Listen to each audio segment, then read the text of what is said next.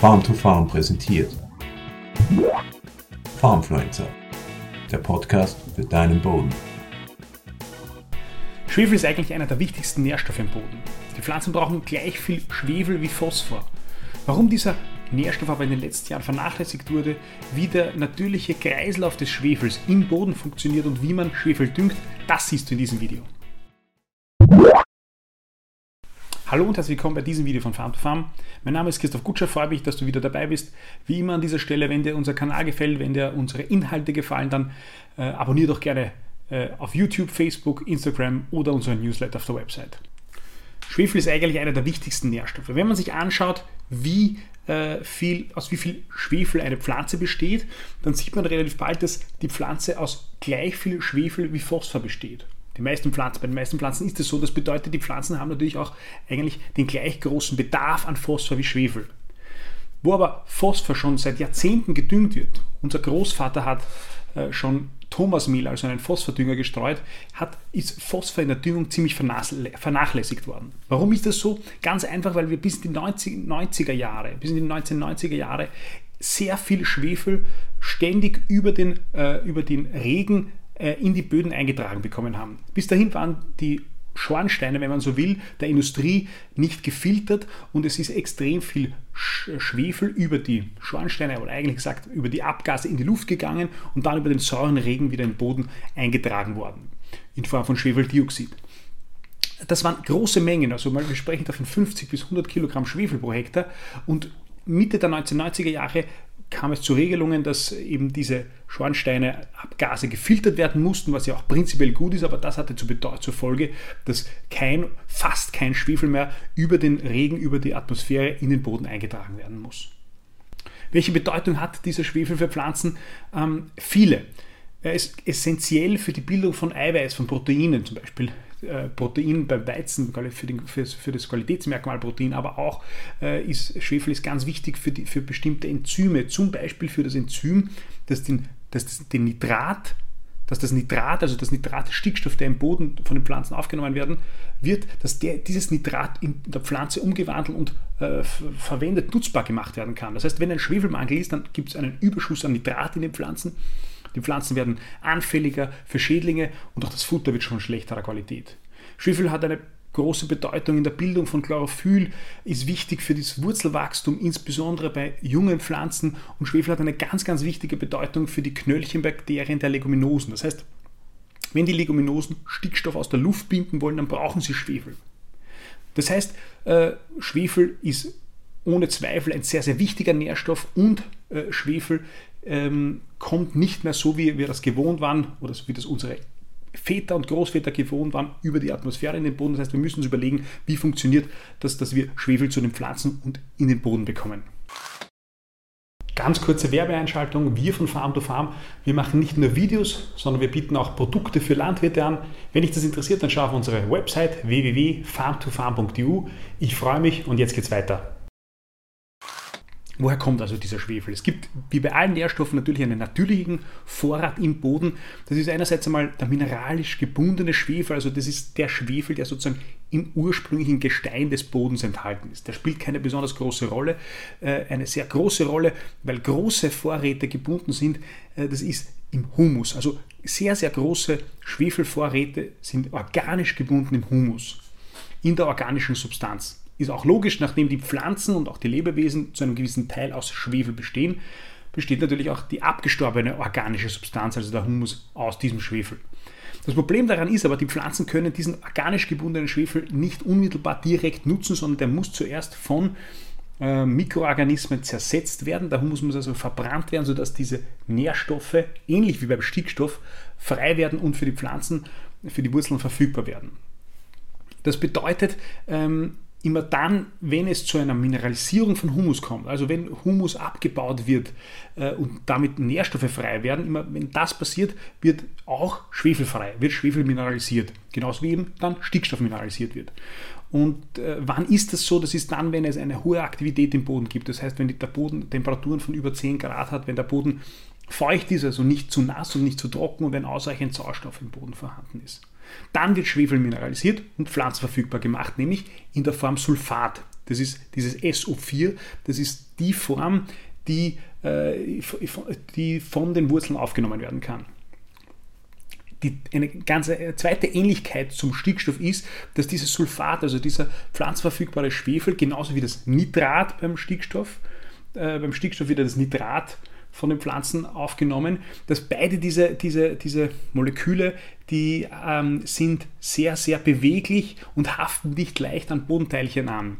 Das ist aufgrund deren elektrischer Ladung, ist auch nicht so wichtig, aber was wichtig zu wissen ist, genauso wie Nitrat kann auch Sulfat ähm, bei starken Niederschlagsereignissen verlagert werden in tiefere Schichten, sodass es dann vielleicht von den Pflanzen nicht mehr genutzt werden kann. Eine weitere große Ähnlichkeit zwischen äh, Schwefel und Stickstoff ist, ähm, dass im Boden, im Humus, also in jedem Boden äh, aus dem, und, und, aus den Organismen und den abgestorbenen Organismen, den Humus, da gibt es ein bestimmtes Kohlenstoff-Stickstoff-Verhältnis. Ich habe da schon ein paar Mal darüber gesprochen. Das bedeutet, wenn man Humus aufbauen will, dann muss man nicht nur Kohlenstoff zuführen, sondern man muss auch Stickstoff zuführen damit dieses Verhältnis gewahrt bleibt. Wenn das nicht passiert, dann kommt es zu keinem Humusaufbau, sondern es wird nur Kohlenstoff verbrannt zu CO2.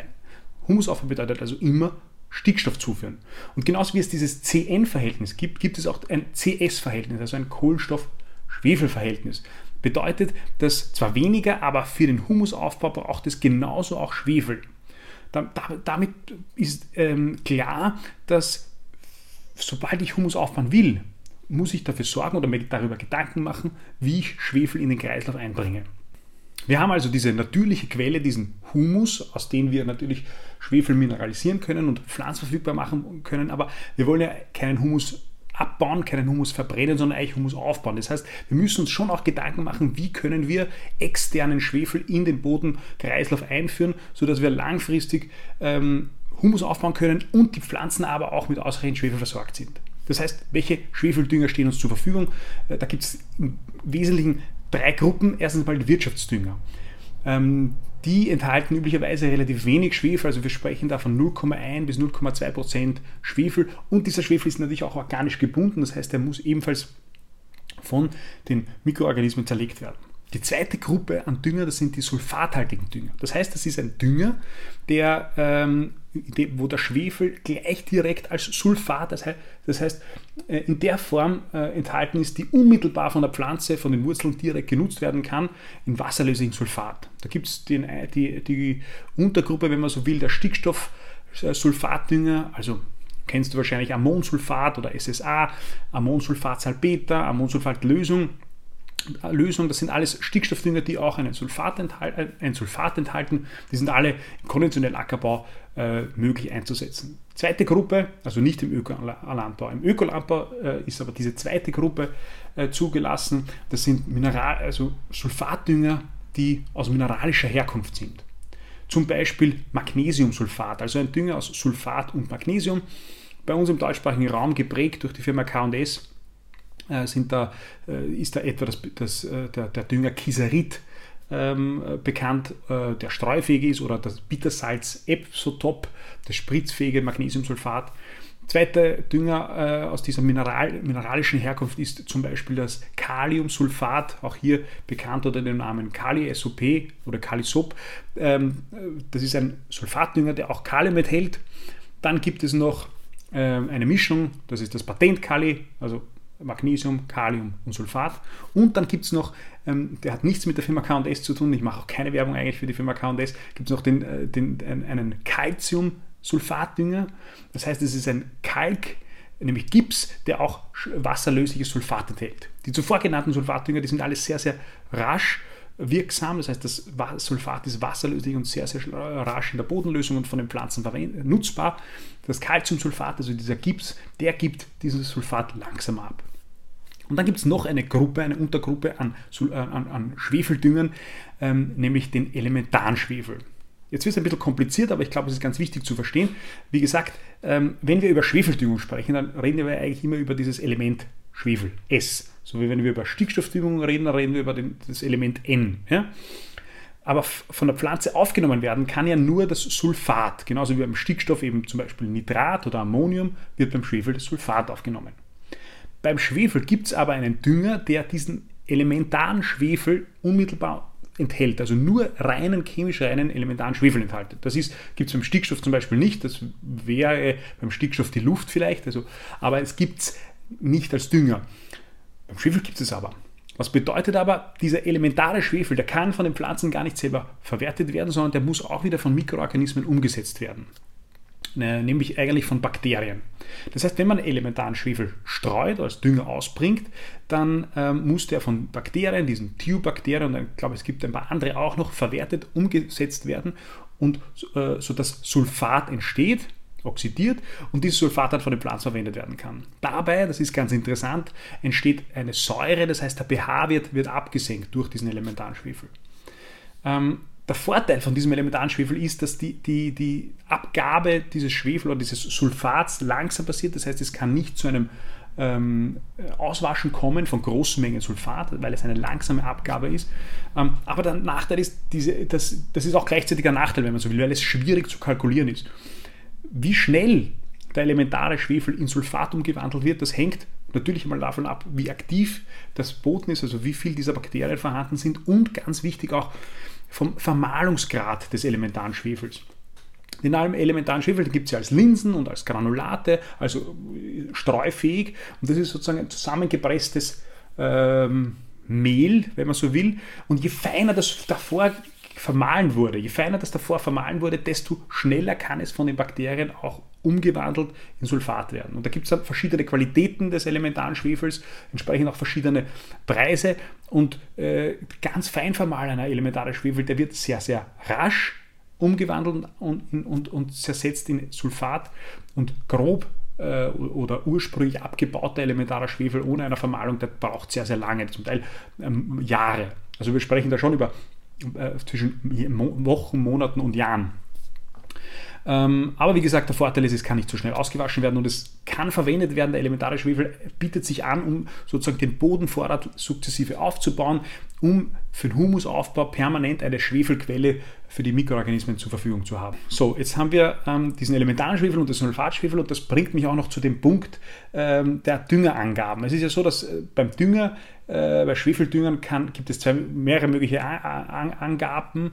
Äh, eine ist, den, den, den, Anteil an Schwefel in S anzugeben. Das ist sozusagen der, der, die bessere Form meines Erachtens oder die klarere Form. Und da gibt es auch noch die Möglichkeit, das als Sulfat, als SO4 anzugeben. Ähm, wenn, das, wenn also 1% S entspricht 3% SO4, das heißt, wenn man so will, rein S ist mehr wert ähm, als SO4. Ich hoffe, das habe ich jetzt ungefähr klar äh, erklärt, aber wichtig ist, es gibt verschiedene Angabe, Angaben und man muss sich das immer ganz genau anschauen, wenn man so einen Dünger sieht, welch, in welcher Form wird dieses, dieser Schwefel angegeben. Jetzt wissen wir, wie man diesen äh, Dünger, äh, diesen Schwefel düngen können. Kann man das mit Bodenuntersuchungen irgendwie herausfinden, wie viel äh, Schwefeldüngung notwendig ist? Ist nicht so einfach, weil genauso wie beim Stickstoff ist das immer eine Momentaufnahme. Ja? Je nachdem, wann man das im Boden beprobt, wie aktiv der Boden ist, wie viel gerade mineralisiert wird, kommen da andere Ergebnisse beim mineralisierten Schwefel, beim Sulfat wie auch beim Stickstoff raus. Deswegen sind Bodenuntersuchungen schwierig. Es gibt ja die Möglichkeit, das mit ähm, Blatt und zu machen ist vielleicht auch nicht so praxistauglich oder mit Futteranalysen. Das heißt, man kann vielleicht von Futteranalysen Rückschlüsse darauf ziehen. In der Praxis haben sich da Werte ergeben von 10 bis 20 Kilogramm Schwefel in elementarer Form S, also Schwefel äh, pro Hektar für Getreide, Mais, Kartoffel, 20 bis 40 Kilogramm für Grünland, äh, hat relativ hohen Schwefelbedarf und 30 bis 50 Kilogramm Schwefel pro Hektar für Raps, hat den Kreuzblüter einen sehr hohen Schwefelbedarf. Also, ich, hab, ich hoffe, du hast aus diesem Video was mitnehmen können ähm, und ich habe dir das äh, halbwegs einfach und interessant beibringen oder näher bringen können. Wenn es dir gefallen hat, wie gesagt, folge uns. Ich freue mich. Bis zum nächsten Mal. Bis bald. Farmfluencer, der Podcast für deinen Boden.